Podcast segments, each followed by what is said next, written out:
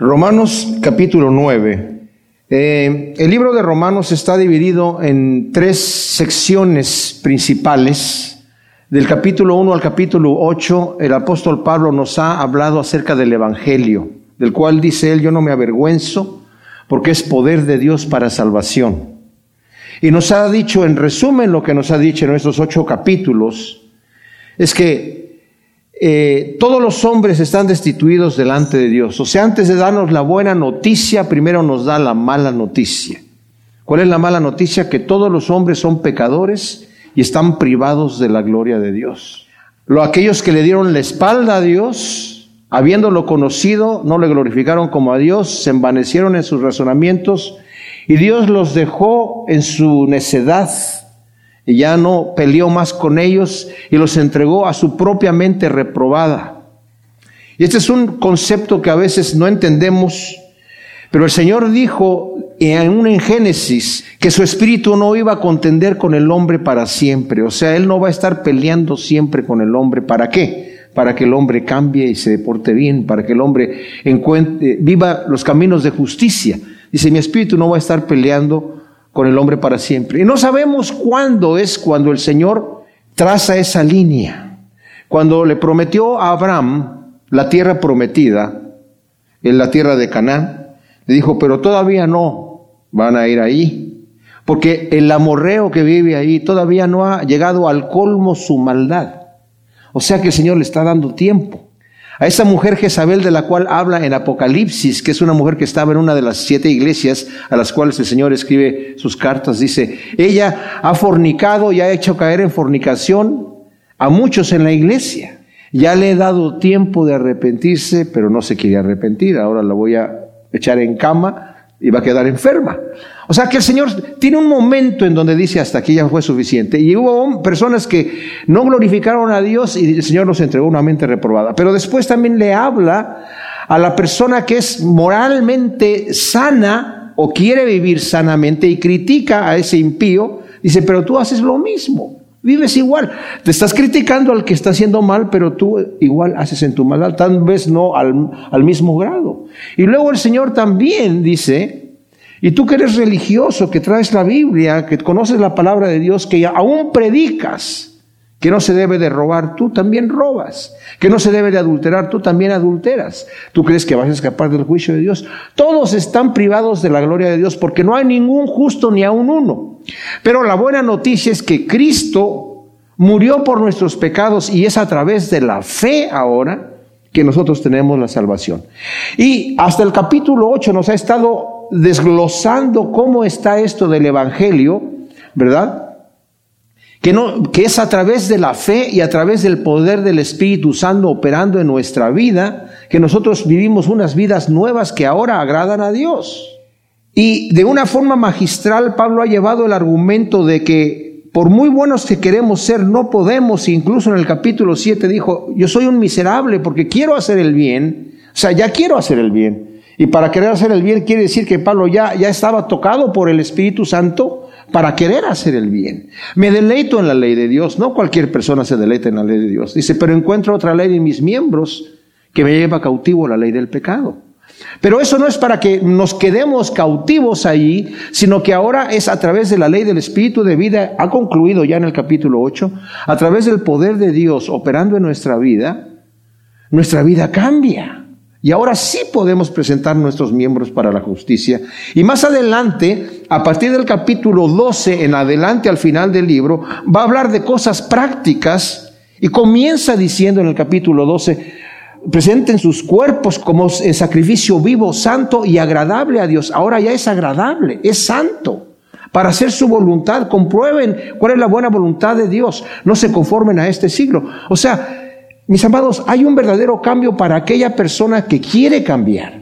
Para aquella persona que se acerca a Dios porque quiere ser transformada, el Señor lo transforma. Porque Él dijo, el que a mí viene, yo no le echo fuera. No obstante, ahora vamos a entrar en un paréntesis que va desde el capítulo 9 al capítulo 11, que ha confundido a muchos teólogos. Y muchos han querido encajonar las doctrinas que aquí están descritas en estos tres capítulos y no quieren dejar cabos sueltos, quieren todo meterlo en una caja y todo bien, comprenderlo bien. Pero como nos vamos a dar cuenta, mis amados, el principio de la elección del cual nos va a hablar aquí, de la elección divina, es algo que jamás lo vamos a entender a cabalidad. ¿Por qué el Señor escogió a unos y a otros no? Y como hemos visto en otras ocasiones, ¿hasta dónde llega la soberanía de Dios completamente? En donde Él es el que decide, el que escoge, el que dice quién se va al cielo y el que dice quién no se va al cielo. ¿Y hasta dónde llega el libre albedrío de la persona? Algunos han querido poner la soberanía de Dios es total y el hombre no tiene libre albedrío. Porque para que Dios sea soberano completamente, entonces no puede haber libre albedrío. Pero hay otros que dicen, sí, el hombre tiene libre albedrío, pero, Dios tiene un porcentaje de, influencia sobre el hombre y el hombre tiene otro porcentaje. Pero en realidad cuando lo vemos a la luz de las escrituras, las dos cosas son verdades. el libre albedrío es total, es el 100% y la soberanía de Dios es el 100%. Y no podemos nosotros compaginar estos dos 100% en un 100% porque nuestra mente no nos da para eso. Y lo que Dios sí nos dice es esto. Tú obedece Tú ven, el que a mí viene yo no lo he hecho fuera. Dice, pero ustedes no me escogieron a mí, yo los escogí a ustedes. No obstante, todo aquel que en él cree no se pierde si, tiene vida eterna. El que quiera venir a beber del agua de, de vida puede venir, cualquiera. A sus discípulos les dijo, ustedes no me escogieron a mí, yo los escogí a ustedes. No obstante, ellos tuvieron el libre albedrío de decir sí o de decir no. Vemos a Judas Iscariote. Dios no lo programó para que fuera traidor. Algunos, como lo he comentado yo varias veces en esa obra de Jesucristo Superestrella, que salió en los sesentas, presentan a Judas como víctima, en donde el Señor lo escoge para traicionarlo y luego hace que lo traicione. De manera que cuando Juan le pregunta, Señor, ¿quién es el que te va a traicionar? Le dice, al que yo le dé el pan mojado en, salsa de hierbas. Y moja el pan en la salsa de hierbas y se la da a Judas. Y Judas dice, no, yo no lo quiero. Sí, como no, no lo quiero. A ver, ah, abre la boca, ay, te lo vas a comer. Tanto así que después en esa misma obra, Judas, cuando ya se llevan preso al Señor, porque una vez que ya lo, traiciona con un beso, Judas le grita, tú eres un asesino y me mataste a mí, a Jesucristo. Imagínese usted. Dios no lo programó. Sí, uno de ustedes me va a entregar, era necesario que el Hijo del Hombre fuese entregado, pero Judas no tuvo que hacerlo. Él tenía la libertad de decir no. Y ese es un punto difícil de entender para nosotros, para nuestra mente finita. Entonces, ha terminado ya con el capítulo 8, como dije yo, de una forma magistral, hablándonos de que nosotros tenemos el libre albedrío. Fíjense bien. Y eso después también en, la epístola de, de, Gálatas lo dice, lo repite el apóstol Pablo, que hay dos influencias, dos fuerzas que están trabajando en nuestro ser. Una vez que hemos venido a Cristo, hemos nacido de nuevo y tenemos el Espíritu de Dios, pero eso no nos obliga a vivir una vida santa. Tenemos la libertad de caminar en el Espíritu o de andar en la carne. Se, oponen entre sí. Por eso dijo el Señor Jesús, el que quiera ser mi discípulo tiene que negarse a sí mismo, no hacer lo que quiere hacer. Tiene que tomar su cruz, que es ese, instrumento de tortura y muerte lenta. La tiene que andar cargando con él porque su carne siempre va a querer hacer lo suyo y entonces me va a poder seguir. Y dice Pablo que nosotros si por el Espíritu hacemos morir las obras de la carne vamos a vivir. Porque si vivimos conforme a la carne vamos a morir. Más adelante también en Gálatas dice, no se engañen, Dios no puede ser burlado. Todo lo que el hombre siembra, eso va a cegar. Si siembra para su carne, va a cegar corrupción. Si siembra para el espíritu, va a cegar vida eterna. Tengo libre albedrío. Pero también Dios dice en la escritura en Filipenses, en Él está el querer como el hacer por su buena voluntad como lo estudiamos en el Proverbio 16. El Señor pone en nosotros, en nuestro corazón, el andar en sus caminos. El hombre propone, pero Dios dispone, ¿verdad? Y eso quiere decir que cuando yo me acerco a Dios, Dios en ese momento pone en mí el querer como el hacer. Me, da el deseo de servirlo y el poder de servirlo. Pero si yo no quiero, el Señor no me va a torcer el brazo. Entonces Pablo, en el comienzo del versículo primero del capítulo 9 dice, digo verdad en el Mesías y no miento, y mi conciencia me da testimonio en el Espíritu Santo. O sea, fíjense lo que está diciendo. Lo que les voy a decir es verdad, no estoy exagerando.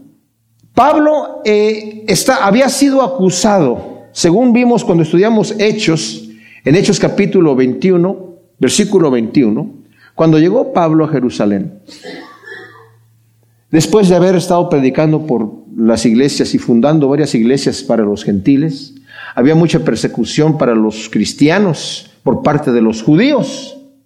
Y a Pablo lo veían como un traidor a la raza. Porque Pablo estaba predicando un evangelio en donde Dios aceptaba a todo mundo como era.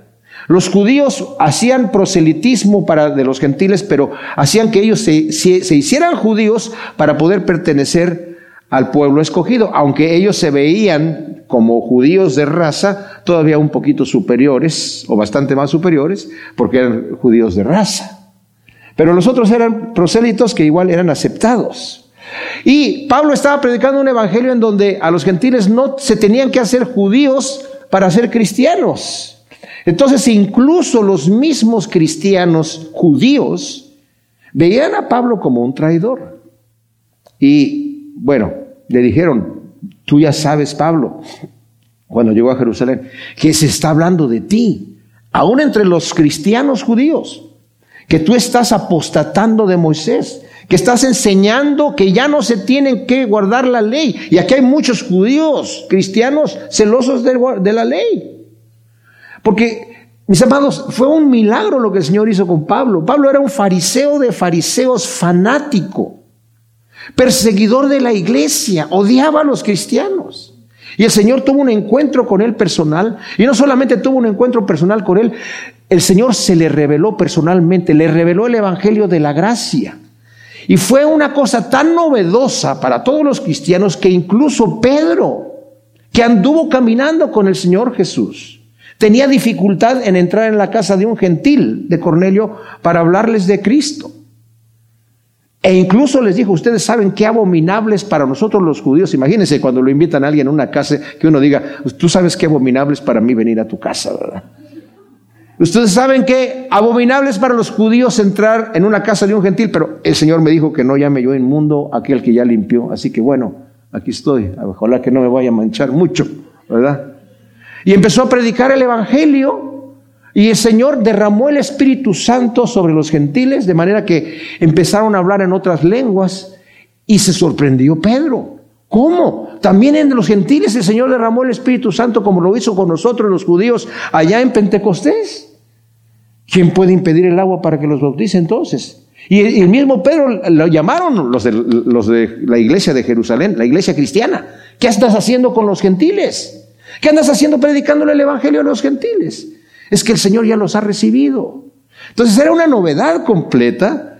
Pablo, que era perseguidor de la iglesia, el Señor le revela el Evangelio de la gracia.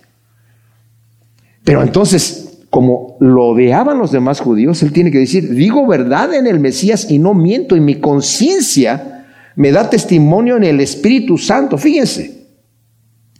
O sea, estoy hablando verdad y no es un patetismo, no estoy enfermo.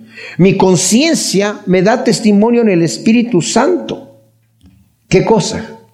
que tengo gran tristeza y constante dolor en mi corazón porque desearía yo mismo ser anatema o maldito del Mesías por mis hermanos, los que son mis parientes según la carne, quienes son israelitas, de los cuales son la adopción, la gloria, los pactos y la promulgación de la ley, las ordenanzas y las promesas, de quienes son los patriarcas y de los cuales según la carne vino el Mesías, el cual es Dios sobre todas las cosas, bendito por los siglos. Amén. O sea, lo que está diciendo aquí, tengo mucha tristeza en mi corazón, constante tristeza. Estoy hablándoles la verdad, no estoy exagerando, Estoy hablando delante de Dios y el, Espíritu Santo me da testimonio en mi conciencia de que les estoy diciendo la verdad. ¿Y qué es lo que dice Pablo?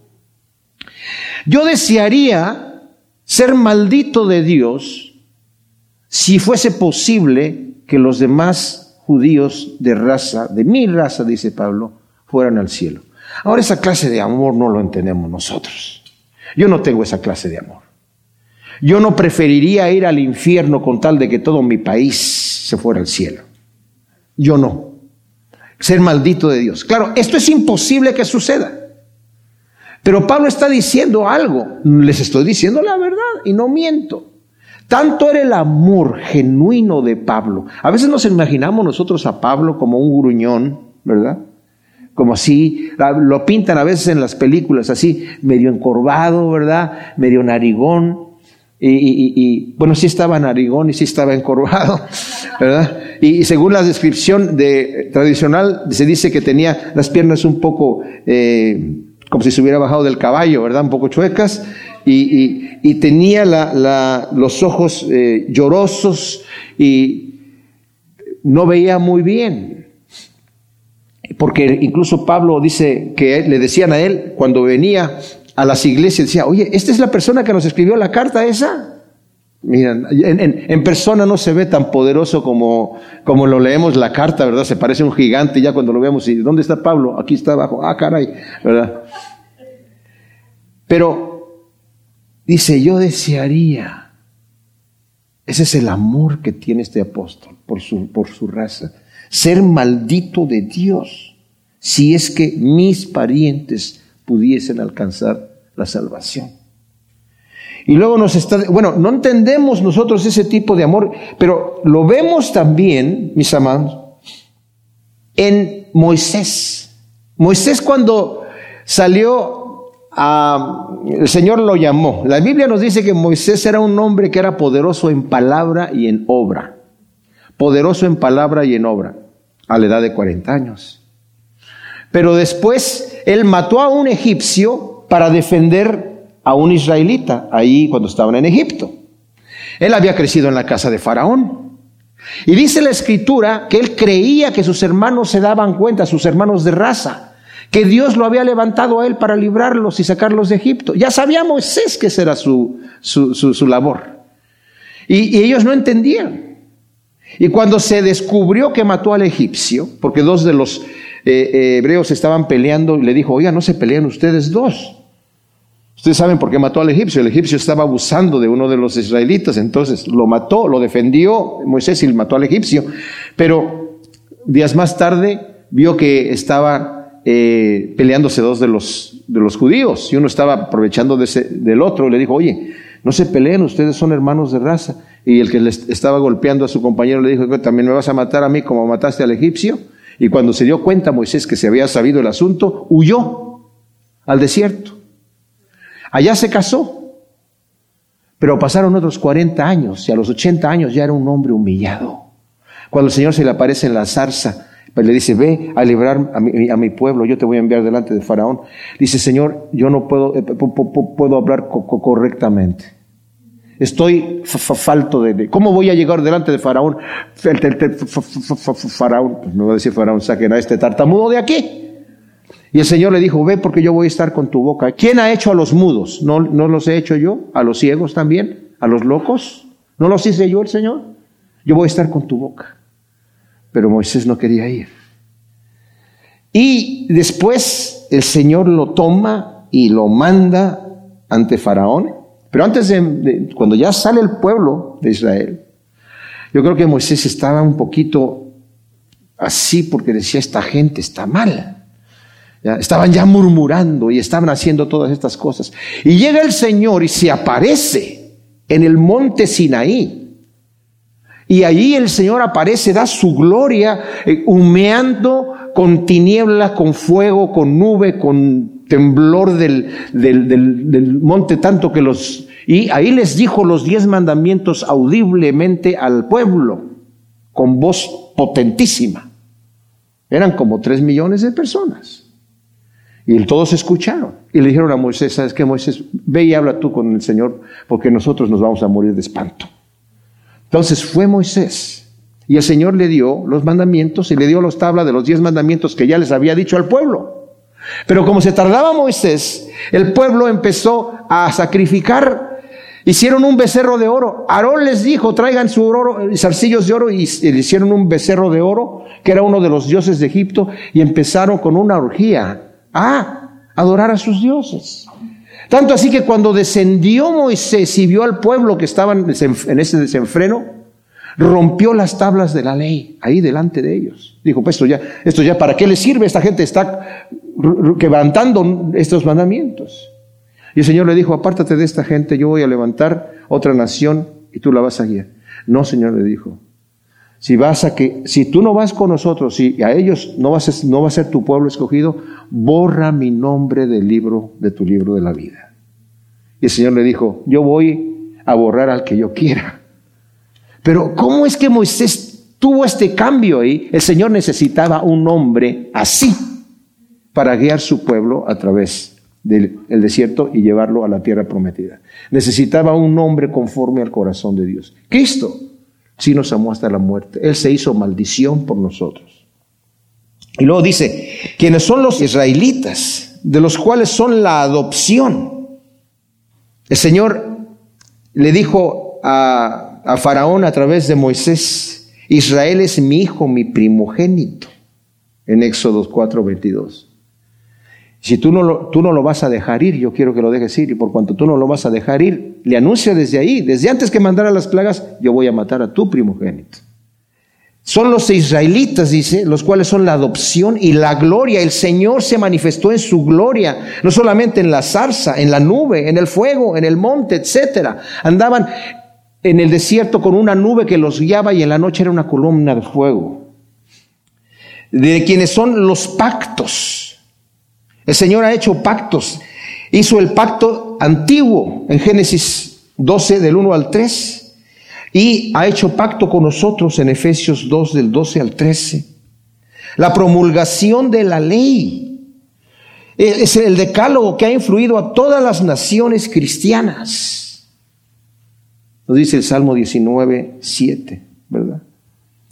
Las ordenanzas y las promesas. Dios proveyó para tener comunión con su pueblo, con estas ordenanzas y con estos rituales que tenían, para tener una relación con ellos, para que ellos tuviesen la manera de acercarse a Dios y Dios acercarse a ellos a través de los sacerdotes y todo esto. Las ordenanzas y las promesas, o sea, la venida del Mesías, las promesas de un pueblo escogido, de quienes son los patriarcas, desde Abraham hasta todos los que han venido, ¿verdad? De los cuales según la carne vino el Mesías, el cual es Dios sobre todas las cosas, bendito por los siglos. Amén. Este es un versículo fuerte. Muchos lo han tratado de cambiar porque es el versículo más claro que dice que Cristo es Dios. Algunas versiones lo han tratado de cambiar a decir que por, medio del cual vino el Mesías, el cual es bendito por parte de Dios. No, pero la traducción literal dice, vino el Mesías, el cual es Dios sobre todas las cosas y es también bendito por los siglos. Amén. En el versículo 6 del capítulo 9, de este paréntesis de Romanos que nos está hablando Pablo, en donde nos va a hablar acerca de la elección de Dios, vamos a entrar en el conflicto de ver que Dios es absoluto. No entendemos por qué Dios escoge a unos y por qué no escoge a otros. Pero sí les voy a decir una cosa. Si ciertamente Dios es absoluto y soberano, no es arbitrario. No es arbitrario. Dios conoce las cosas de antemano. Para Dios el presente es toda la eternidad ya, ya conoce todas las cosas. No hay nada nuevo para Él. El pastor Chuck Smith decía, un ser así como es Dios, que ya sabe todo, ya sabe cómo se va a caer esta hoja y para dónde va a volar este, este pájaro, nada hay nuevo para Él. ¿Necesita un, ser así incluso pensar? O cuando dice el Señor, mis pensamientos son más altos que los tuyos. Porque ya lo sabe todo. Y lo puede todo. Nosotros no entendemos la naturaleza de Dios, no la podemos entender. Se deja de ver por medio de todas las cosas creadas. Y como no podemos entender la naturaleza de Dios, mis amados, Nos es un conflicto la elección divina. Y como dije, muchos lo han querido encajonar y dejan muchos de los aspectos de la elección fuera. Dejan fuera o la responsabilidad humana o dejan fuera la providencia divina y la soberanía divina. Yo nunca voy a entender por qué Dios me escogió. Ninguno de nosotros. Y tampoco la escritura dice que nosotros podemos ver a otra persona inferior porque mira el Señor a mí me escogió y a que Él no. Pues es que Señor tú sabías que yo era una gran persona. No, porque la escritura dice que vino por lo peor del mundo, por lo vil y por lo menospreciado. Entonces, si vino por lo peor y vemos situaciones así, ¿Por qué no les ha dado a todos la misma oportunidad? No sé. Y esas preguntas que la, gente hace, ¿por qué Dios, como he dicho en otras ocasiones, no, ya en el momento que decimos por qué Dios, nadie puede responder a esa pregunta? Porque no entendemos la mente de Dios, no sabemos los porqués de Dios. Podemos suponer, podemos imaginarnos una respuesta. Lo que Dios nos deja saber a nosotros es lo que necesitamos nosotros saber para conocer el plan magnífico que Dios tiene para nosotros. Ahora, si decimos, bueno, es que no es justo, no es justo que Dios escoja a unos, sí, y a otros no. Yo no puedo aceptar eso de parte de Dios. Bueno, ¿tú quieres acercarte al Señor? No, no me quiero acercar, porque no, no estoy contento con la situación. ¿No quieres arrepentirte de tus pecados? No, no quiero arrepentirme de mis pecados. Entonces tal vez no te escogió. Ah, entonces sí me quiero, sí me quiero arrepentir, sí quiero. Entonces tal vez sí te escogió, ¿verdad? O sea, la libertad la tienes tú, pero no le podemos echar la culpa a Dios porque ninguno de nosotros nos sentimos o que el Señor nos está jalando o que el Señor nos está dejando allí.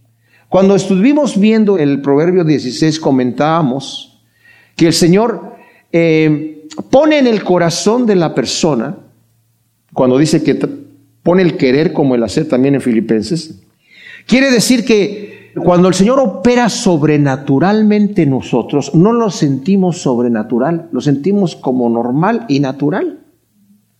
En el momento de, de repente sentimos, oye, pues me arrepiento de mi pecado, lloro por mi pecado, llego delante de Dios. ¿Quién sintió que el Señor lo estaba jalando así para arrodillarse y pedirle perdón a Dios? Nadie. ¿Quién ha sentido que quiere venir a Dios y Dios le pone la mano y le dice, no, no, no, tú no, tú no? Nadie. Tenemos la libertad de hacer lo que queramos. No obstante, Él es el que pone en nosotros tanto el querer como el hacer. Pero no lo podemos echar la culpa. Y ahora es exactamente lo que va a decir ahora Pablo aquí. ¿Verdad? No le podemos echar la culpa a Dios, aunque aparentemente esta sección que vamos a ver ahorita, en este momento, ha dado lugar a muchísimos malentendidos. No solamente porque la gente quiere encajonar este sublime principio de la elección divina, lo quiere encajonar en la mente humana de que son propósitos de un Dios infinito y poderoso lo quiere encajonar y al encajonarlo deja muchas cosas fuera. Y la verdad del Evangelio se tiene que ver a la luz de todas las escrituras. Y, las, y todas esas cosas que nosotros leemos y entendemos de la palabra de Dios, todas son verdad. Como dije anteriormente, es verdad que Dios nos escoge y no nosotros a Él. Pero también es verdad que nosotros lo escogemos y no tanto Él a nosotros. Las dos cosas son verdad. El ejemplo que he puesto en otras ocasiones es cuando estamos afuera, estamos viendo dos puertas, una que dice, yo escojo a Cristo y otra que dice, yo no lo escojo. Estamos, escojo a Cristo, yo no escojo a Cristo. ¿Qué voy a hacer? No, pues la verdad, yo escojo, te voy a escoger, Señor, o escojo a Cristo. Y entré, entro de la puerta y digo, yo te escogí, Señor, gracias, gracias, Señor, porque no soy como los demás hombres, ¿verdad? Que no te han escogido. Pero cuando volteo a ver la puerta, dice, yo te escogí a ti. Entonces, la, situación es que las dos cosas son verdad. Y Pablo dice, fíjense que esto es importante, aquí nos va a hablar que no es a través de las obras que nosotros llegamos a Dios, sino a través de la elección divina. Pero nunca dice es a través de la elección y no a través de la fe o del arrepentimiento. Nunca están en contraposición la fe y el arrepentimiento con la elección divina. Al contrario, la fe y el arrepentimiento están con la elección divina.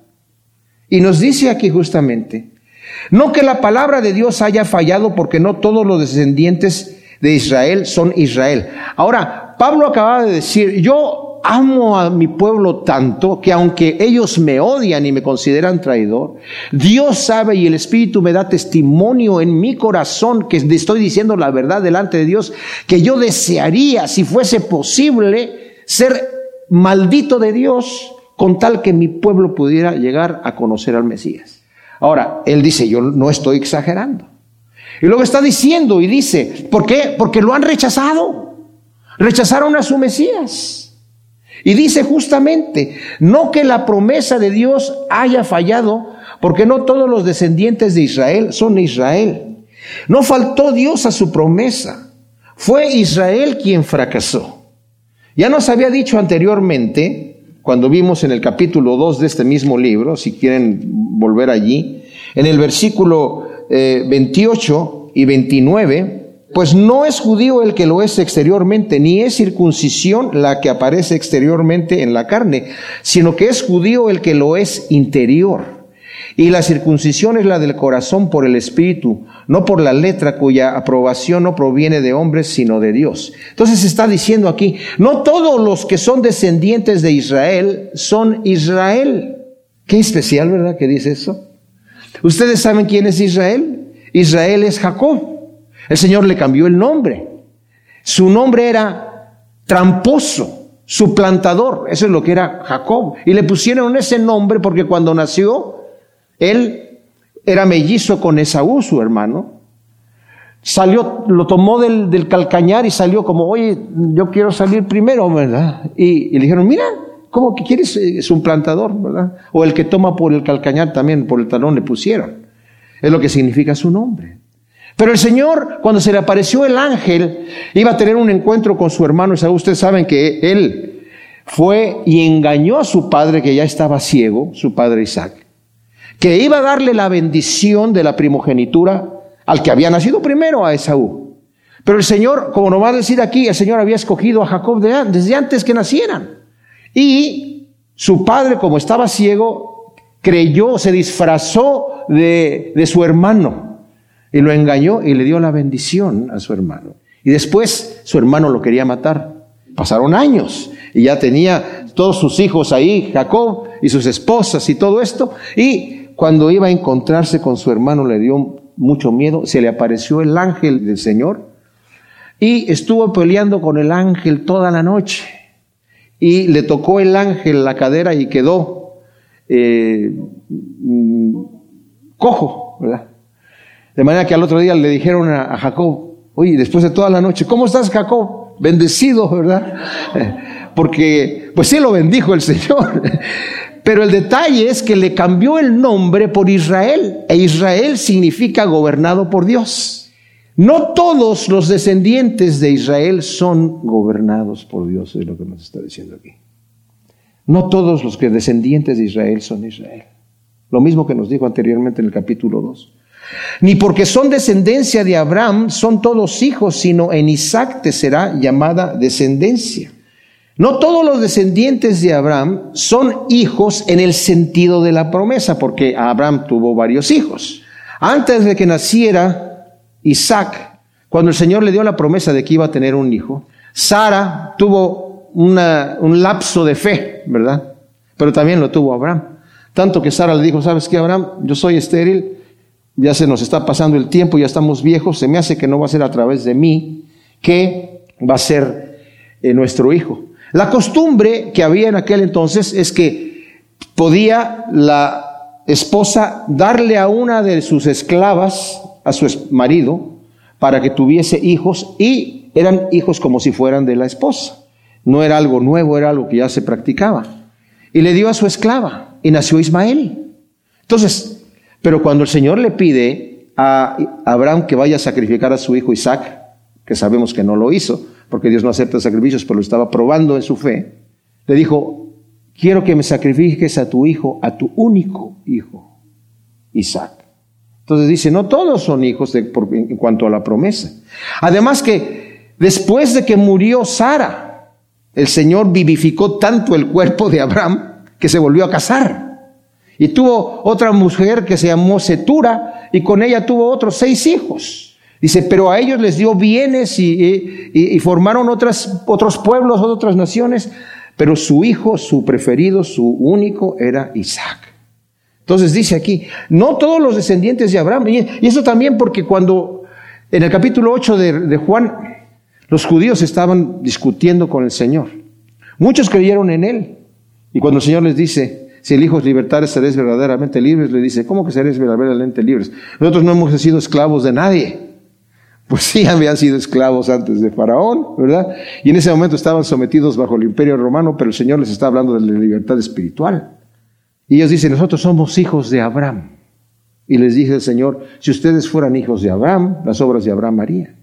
Y por cuanto ellos se creían hijos de Abraham, se creían ya que por raza eran el pueblo escogido de Dios. Y aquí está diciendo, no es así. No todas las descendencias de Abraham son todos hijos, sino en Isaac te será llamada descendencia.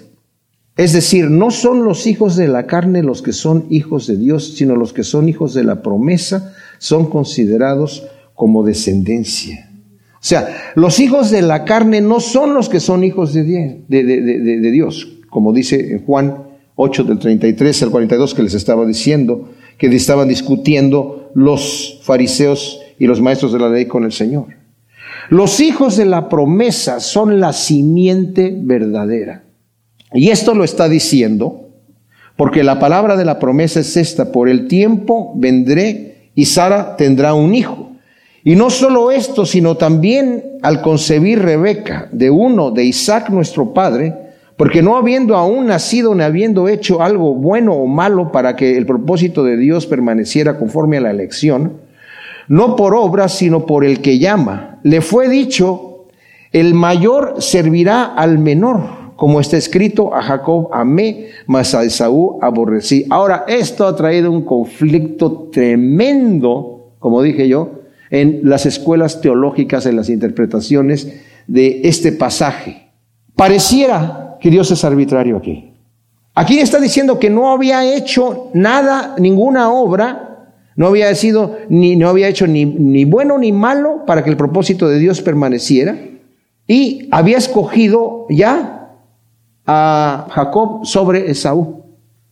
Y se le dijo, el mayor servirá al menor.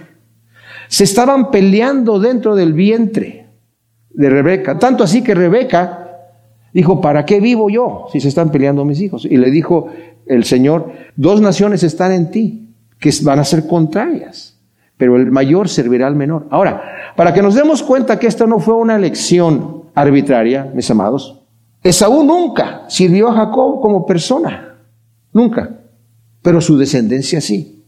Su descendencia fue Edom, que se estableció ahí al lado de, donde, de la tierra prometida. Ellos ya estaban allí cuando llegó Israel a establecerse ahí y los trajo el Señor. Y eran enemigos. Siempre que venía el enemigo a pelear en contra de Israel, también se les unía, eh, eh, los de Edom eh, atacaban a Israel también. Y el Señor por eso les hizo la promesa de que iban a ser destruidos. Y cuando dice a Jacob, amé, mas Esaú aborrecí, esa profecía está en Malaquías. Ya al final del Antiguo Testamento, en Malaquías capítulo 1, versículo 2 al 3. Ahora, antes de volver a tocar eso, dice, no habían hecho ni bueno ni malo, pero el Señor ya sabía lo que iban a hacer los pueblos. Ya sabía que Jacob iba, aunque fuera un tramposo, eventualmente se iba a arrepentir y se iba a volver a los caminos de Dios. Esaú, en cambio, aborreció su primogenitura y nunca se arrepintió de su pecado. De hecho, el autor de Hebreos nos lo pone como ejemplo. Tengan cuidado, no sea que alguno de ustedes deje de alcanzar la gracia de Dios como Esaú, que por una sola comida perdió su primogenitura. Y aunque la procuró con lágrimas, después cuando llegó con su papá, ya le había dado la bendición a, a Jacob, y cuando llega él, dice, ay, ¿qué pasó aquí? Me engañó Jacob. Le dice, pues a mí bendíceme también, Padre. Sí, dice, pero la que yo ya bendije a Jacob va a ser bendito. Y a él le dio una bendición, pero más chiquita. Y con lágrimas él le rogó y dijo, no, yo, es que ya le di la bendición a él. Pero esto es importantísimo y lo vamos a ver más adelante. En el versículo 16 dice, no es del que quiere ni del que corre, sino de Dios que tiene misericordia. lo que quería hacer Isaac es darle la bendición a Esaú, pero no, se trata de que, del que quiere, sino que el Señor es el que tiene misericordia. Entonces, no es por obras, sino por el que llama, nos dice aquí. Como dije, no está poniendo en contra la, la fe y la, el arrepentimiento. ¿Qué diremos entonces? ¿Acaso hay injusticia en la presencia de Dios? De ninguna manera.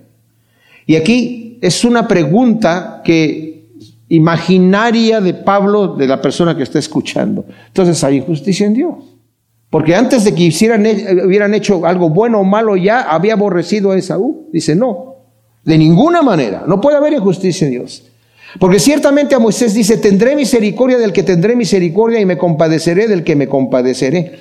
Y esto se lo dice el Señor cuando pasa declarando su nombre también y cuando le está rogando estas cosas Moisés, de que Él se apiade de su pueblo, que los perdone, y el Señor dice, he escuchado tu voz, pero sabes de una cosa, tendré misericordia del que yo tenga misericordia. Dios no tiene que darnos explicaciones de nada. Miren mis amados, Dios es absoluto y hace lo que quiera. En Isaías dice, y en Jeremías, yo hago todo lo que quiero hacer, todo lo que yo quiero hacer lo hago. Eso nos debe dar pavor. Es la realidad. Si no supiéramos que Dios es un Dios de amor y de misericordia. Ahora aquí no está diciendo que Dios va a aborrecer a alguien por aborrecerlo. Ese es un hebraísmo, hermanos. Cuando dice a, Jacob amé, mas Esaú aborrecí, es una hipérbole, es una forma de hablar, es una expresión hebrea. Como cuando el Señor dice, el que no aborreciere padre a madre o hijos o hijos por, mi causa no es digno de mí. No, el Señor no quiere que los aborrezcamos. Pero es una forma de, decir, lo, entendieron perfectamente los, los, que escuchaban porque es su forma de, hablar, pero quiere decir que es de, preferir al Señor sobre mi padre y mi madre. Lo mismo lo dice en Mateo, y ahí dice, el que amare más a sus padres que a mí, o a su esposa, no es digno de mí, refiriéndose a la misma escritura. Entonces, no quiere decir que, que Dios aborreció a Esaú, Ciertamente a Moisés dice, tendré misericordia del que tendré misericordia y me compadeceré del que me compadeceré. Así pues, no es del que quiere ni del que corre, sino de Dios que tiene misericordia. Ahora, no hay arbitrariedad de parte de Dios, porque Dios, como dije, y lo dice en varias escrituras, pero para tener una ahí, Hechos 10, 34, Dios no hace excepción de personas. Dice F.F. F. Bruce lo siguiente, la fuerza de estas palabras consiste en que la misericordia y la compasión de Dios no pueden ser subordinadas a causa alguna fuera de su propia gracia. O sea, la compasión y la misericordia de Dios están subordinadas a su propia gracia. Nadie merece la compasión de Dios ni la misericordia de Dios. Nadie puede decir al Señor es que tú me debes la misericordia, tú me debes el perdón. Nadie le puede exigir a Dios nada somos todos pecadores. Porque la escritura dice de, Faraón, para esto te levanté para mostrar en ti mi poder y para que mi nombre sea proclamado en toda la tierra. Así pues, del que quiere, tiene misericordia y al que quiere endurecer, endurece. Ni aquí ni en ninguna otra parte se dice que Dios endurezca a nadie, que no se haya endurecido primeramente a sí mismo. Que el faraón se endureció contra Dios y se negó a humillarse ante él queda perfectamente claro en el relato descrito en Éxodo. De modo que cuando Dios endureció a faraón, se trataba de un acto judicial, abandonándolo a su propia terquedad. Así como en el Señor dijo, aquellos que rechazaron la verdad y se envanecieron en contra de Dios, Dios los entregó a una mente reprobada. No quiere decir que Dios les cambió el cerebro y la forma de pensar y ahora ya no pueden pensar correctamente. Los dejó en su necedad. La escritura dice que cuando llegó Moisés del, y Aarón delante de Faraón a decir, dice el Señor, deja ir a mi pueblo, dice Jehová o Yahvé. Y dijo Faraón, ¿quién es Yahvé? Yo no lo conozco y ni voy a dejar ir al pueblo. ¿Quién es Yahvé? Para que yo lo obedezca o haga algo. Entonces, dice que se ensoberbeció el corazón de Faraón. Y aun cuando empezó a hacer las señales Moisés, él se envaneció. Y llegó el momento del Señor simplemente lo dejó allí. Su espíritu no iba a contender con el de Faraón para siempre. Faraón se creía una deidad. Así lo veía el pueblo. Como los césares en, Roma, que los tenían que adorar la gente. El nombre Augusto quiere decir eso, ¿verdad? Que es, es una divinidad. Y el Señor no es que haya hecho duro un corazón que estaba hablando. ya estaba duro. Ya estaba envanecido y el Señor simplemente lo dejó ahí, lo dejó ahí como estaba, para mostrar su poder a toda la tierra. ¿Y qué sucedió, mis amados? Que todos los pueblos empezaron a huir del poder de Dios. Y, e Israel era, como lo vamos a ver más adelante también, en los siguientes estudios que vamos a tener, Israel, Dios lo había levantado para que ellos llevasen el nombre de Dios a todas las naciones. Pero no falló la palabra de Dios falló la incredulidad del pueblo judío y en vez de llevar el nombre de Dios a las naciones, al final, cuando él quería gobernarlos, dijeron, no, queremos un rey como todas las demás naciones, no queremos que nos gobierne Dios, queremos que nos gobierne un rey. Y al final terminaron como han terminado. Gracias te damos, Señor, por tu palabra. Ciertamente te alabamos y te glorificamos porque tú nos has escogido a nosotros, Señor. Y no porque haya en nosotros nada bueno, sino porque tu propósito ha sido así desde antes de la fundación del mundo.